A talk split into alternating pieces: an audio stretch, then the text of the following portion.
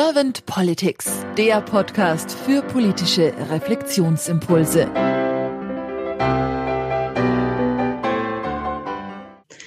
Herzlich willkommen zum neuen Servant Politics Talk. Im Kurzgespräch befinde ich mich heute mit Heiko Veit. Mein Name ist Claudia Lutschewitz und ich bin sehr gespannt auf den Austausch und auf die Impulse, lieber Heiko. Hallo Claudia, danke für die Einladung. Sehr gerne. Heiko, du begleitest Organisationen äh, in Veränderungsprozessen und bist auch aktiv in der Ausbildung von Beratern und Coaches tätig. Dass ich mhm. ähm, sehr gespannt bin, was für Impulse du heute so für die Politik mit reinbringst. Vielleicht sehr komplexe oder auf jeden Fall sehr zukunftsweisende, könnte ich mir vorstellen. Naja, vielleicht vor allen Dingen irgendwie die Perspektive von jemandem, der von Politik so herzlich wenig Ahnung hat und deswegen hat es nur zur Organisation gereicht. Ah, okay, ja gut. Warten wir es einfach mal ab. Genau. Heiko, wenn du dir Gedanken zur Politik machst, was ist nach deiner Wahrnehmung, nach deiner Sicht die Hauptaufgabe von Politik? Ach, Politik ist ja schon wieder so ein schönes Wort. Wenn man Unternehmenspolitik oder sowas hört, das ist ja immer irgendwie stinkig und schmierig und einmal will man damit nichts zu tun haben und da geht es dann irgendwie so um Postengeschachere. Und ähm, eigentlich Politik Polis sollte ja mal irgendwie regeln, wie wir als Menschen miteinander umgehen wollen in einer Gemeinschaft. Mhm. Das fände ich nach wie vor eigentlich eine Hauptaufgabe von Politik, übergeordnet zu gucken, wie regeln wir den guten Umgang miteinander? Und das hat natürlich jetzt, also jetzt tausend Worte gesagt, die total spannend sind. Was heißt Umgang? Was heißt gut? Äh, was heißt übergeordnet? Ähm, genau, das sind so ein paar Dinge, die ich da irgendwie so im, in meinem Hinterkopf habe. Mhm. Ich kann gerne noch mal zwei, drei Dinge mehr dazu sagen, es sei denn, du magst ja, erst noch gerne. mal reinfragen. Okay. Ja, nee, sonst wäre meine nächste Frage gewesen, wie du dich momentan fühlst bei der Politik, aber gerne kannst du auch äh, zwei, drei Dinge mehr ah, sagen. Ich fühle mich ganz schön schmerzhaft bei der Politik. Also ich sag mal so, dass das deutsche Politikform von, von Demokratie braucht eigentlich zwei Dinge, damit es funktioniert. Echtes Interesse und Bildung. Und wenn ich darauf so gucke, wie ich den Stand äh, in Deutschland wahrnehme, und manchmal bin ich da ein bisschen pessimistisch vielleicht, dann weiß ich nicht, wie viel Interesse wirklich äh, an Gemeinsamkeit und an Politik da ist. Und unser Bildungssystem finde ich vielleicht auch ein bisschen renovierungsbedürftig. Mhm. So. Mhm. Und was mich persönlich bei Politik so ein bisschen irritiert, finde ich, weil ich in Organisationen ja viel arbeite und auch viel im internationalen Umfeld unterwegs bin, stelle ich immer fest, diese nationalaktivistischen Tendenzen, die verstehe ich einfach nicht mehr wirklich. Mhm. Also wir haben tatsächlich eher globale Herausforderungen. Äh, und finde zum Beispiel jetzt die UN mit den mit diesen ähm, Sustainable Development Goals, das ist zumindest mal irgendwie so ein übergeordneter Rahmen. Und ich glaube, für Politik wäre es eigentlich eine Aufgabe zu gucken, dass man sich wirklich auf übergeordnete Themen, die einfach auf der Hand liegen, ähm, ja, sich damit beschäftigt. Also Earth Overshoot Day, wir verbrauchen so viel mehr Ressourcen. Das ist ein internationales Weltenproblem. Vielleicht wäre das mal was, wo man sich mehr darauf ausrichten könnte. Und dann, ja, ging es eher darum, wie kann man vielleicht übergeordnete Richtlinien finden, die jede Partei verfolgt. Und dann kann man mal gucken, was sind denn vielleicht noch die Feinheiten, wo es da noch individuelle Ausprägungen gibt. Mhm. Aber ich glaube, es gibt einfach ein paar Probleme, die müssen wir als Menschheit angehen. Und das finde ich dann irgendwie komisch, dass manche Parteien dazu eher mehr sagen und andere weniger. Mhm.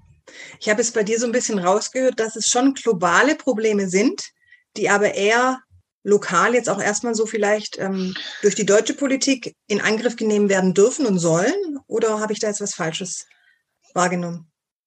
Nee, ich finde ja immer, man darf fast alles machen. Also von daher, ja, das ist ja schon mal besser, wenn eine deutsche Politik was tut. Aber eigentlich, glaube ich, braucht es da tatsächlich eine Perspektive, die wirklich international ist. Also wie kommen wir eigentlich als Menschheit zu irgendetwas, worauf wir uns ausrichten können? Mhm. Das ist auch ein bisschen einfacher, worauf man sich in Deutschland ausrichten kann. Und ich weiß, dass das ewig komplex ist. Ja, klar. Schaffen wir auch nicht in der, innerhalb der nächsten Generation. Ist mir auch klar. Aber die Ausrichtung vermisse ich manchmal. Mhm. Was glaubst du, was bräuchte es dafür, dass die Ausrichtung ähm, leichter er erkennbar oder ver ja, verstehbarer wird? Realitätssinn, Klarheit und Dialog. Mhm. Also ähm, äh, wir haben eine Welt geschaffen, ähm, in der wir uns völlig losgelöst haben von unserer eigenen Natürlichkeit. Es gab mhm. ja mal diesen Spruch zurück zur Natur. Was für ein mhm. Quatsch. Wo sollen wir denn hin zurückgehen? Wir sind Natur. Also da kommt so was ganz Eigenartiges rein, finde ich. Und ja, klar, wir sind alle Kinder einer traumatisierten Generation und so weiter und so fort. Also da auch klar, dass wir da einiges an Trends zu überwinden haben. Aber ich glaube wirklich anzuerkennen, dass wir gerade als Menschen uns aus, aus dem natürlichen Kreislauf losgelöst haben. Das anzuerkennen und zu gucken, wie können wir eigentlich wieder natürlicher werden mhm. und was folgt dann daraus. Mhm. Da ist jetzt Klimawandel eine, eine Auswirkung von, aber es ist ja auch keine Ursache aus meiner Sicht. Mhm. Wenn du, sagen wir mal, als Bundeskanzler werden würdest und du ähm, könntest, oder was wären dann für dich so die ersten drei Punkte, die du ganz schnell versuchen würdest anzugehen mit deinem Team, die du sehr schnell versuchen würdest zu lösen oder zumindest auch mal anzudenken? Also das erste wäre, ich würde gucken, mir überlegen, wie, wie, welche Möglichkeiten gäbe es, sich international anders zu vernetzen, um einfach diesen internationalen Hebel zu haben. Das zweite wäre, ich würde tatsächlich mal gucken, ob Konzepte wie Gemeinwohlökonomie mindestens mal in Deutschland wirklich zur Grundlage werden können, ähm, als Steuerelement in der, als ein Steuerelement für die Rahmensetzung für die Wirtschaft. Und ich weiß nicht, ich glaube, ich würde mal radikal gucken, wie können wir zum Beispiel unser Steuerrecht vereinfachen äh, und Ui, damit ja. mhm vielleicht etwas so radikal Einfaches machen, über radikale Einfachheit nachdenken, ähm, was es vielleicht uns sogar ermöglichen würde, Gelder so umzuverteilen, dass ein gewisser Grundsatz an bedingungslosen Grundeinkommen realistisch wird. Mhm. Denn damit würde, glaube ich, auch mh, hm, weniger Abhängigkeit entstehen und damit auch tatsächlich nochmal mehr Chance in Richtung Bildung und ähm, lebendigeres Sein. Mhm. Das wären so meine idealistischen Ideen. Mhm. So. Schöne Ansätze, ja, schöne Impulse. Ich habe viel, also bei dir war Bildung häufig mit dabei und natürlich Klima, also Natur und unsere Umweltverschmutzung und die Klimakrise. Aber natürlich fand es jetzt auch einen interessanten Ansatz mit dem Steuerrecht. Da ist natürlich auch Potenzial und viel Hirn gefragt, ja. Naja, jetzt, also ich selber bin seit 20 Jahren selbstständig. Ich verstehe dieses, ich, also ich bin froh, dass ich einen Steuerberater habe. Ähm, ich glaube nur einfach, das ist so endlos komplex. Ich glaube, das könnte man einfacher machen. Mhm. Und das zu koppeln an so etwas wie Gemeinwohlökonomie, wo eine andere Nachhaltigkeit oder regenerative Faktoren drin sind, ich glaube, das wird einen deutlichen Hebel schon mal bringen. Mhm. Auch wieder Klarheit und Transparenz, was du vorher auch angesprochen hast, wo man natürlich auch den Dialog dazu bräuchte, den Austausch. Ja. Genau. Hast du sonst noch irgendeinen Impuls, der dir jetzt gerade so auf der Seele liegt oder im Hirn rumkreist zum Thema Politik? Nee, es ist kein Impuls. Ich bin ja eher jemand, der, ich bin ja auch eher jemand, der nochmal guckt, was sind denn die wirklich guten Fragen. Und ich habe letztens eine Statistik gesehen, ähm, wie hat welche Altersgruppe gewählt. Mhm. Und wir wählen für Zukunft. Und manchmal frage ich mich, tatsächlich, ob das politische System, so wie Stimmgewichtung ist, wirklich noch zeitgemäß ist. Mhm. Wohl wissend, dass mit einem anderen Alter eine andere Erfahrung und eine andere Weitsicht vielleicht einhergeht. Aber ganz ehrlich, äh, wenn ich auf meine Nichte gucke oder meine Nichten gucken, die irgendwo zwischen sechs und 30 Jahren alt sind, ähm, dann denke ich so, ja, das sind welche, die ausbaden dürfen. Äh, was wir und die Generation vor uns getan haben. Mhm. Ich weiß nicht, ob die vielleicht auch ein bisschen mehr Mitspracherecht haben sollten. Mhm. Aber es ist, das ist so eine spannende Frage, die mich nochmal bewegt.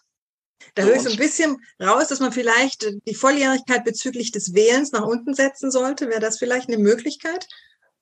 Naja, hm, vielleicht wäre das eine Möglichkeit, das kann ich nicht beurteilen. Ich würde auch nochmal die Reife der Person mit in Frage stellen und würde vielleicht auch tatsächlich nochmal gucken, äh, wie können wir mehr Interesse und Information da auch hinbringen. Mhm. Weil Fakt ist, die Welt ist komplexer, als wir sie verstehen können. Mhm. Ähm, Bewusstseinsentwicklung ähm, ist jetzt auch ein Feld, mit dem ich mich intensiv beschäftige. Da gibt es reihenweise Forschung, wie komplex können wir denken oder auch nicht. Auch das ist mit einzudenken. Schwarz-Weiß-Lösungen sind häufig nicht das Beste. Das ist halt ein komplexes Feld.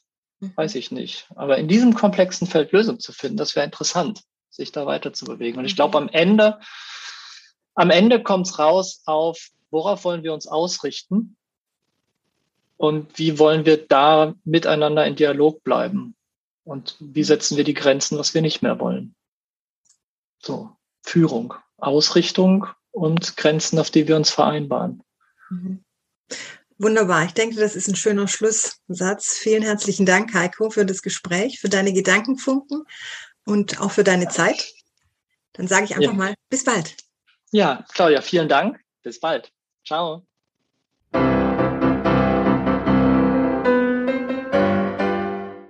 Servant Politics gibt's auf Spotify, Apple Podcasts und überall, wo es Podcasts gibt. Abonniert uns gerne und hinterlasst uns eine Bewertung.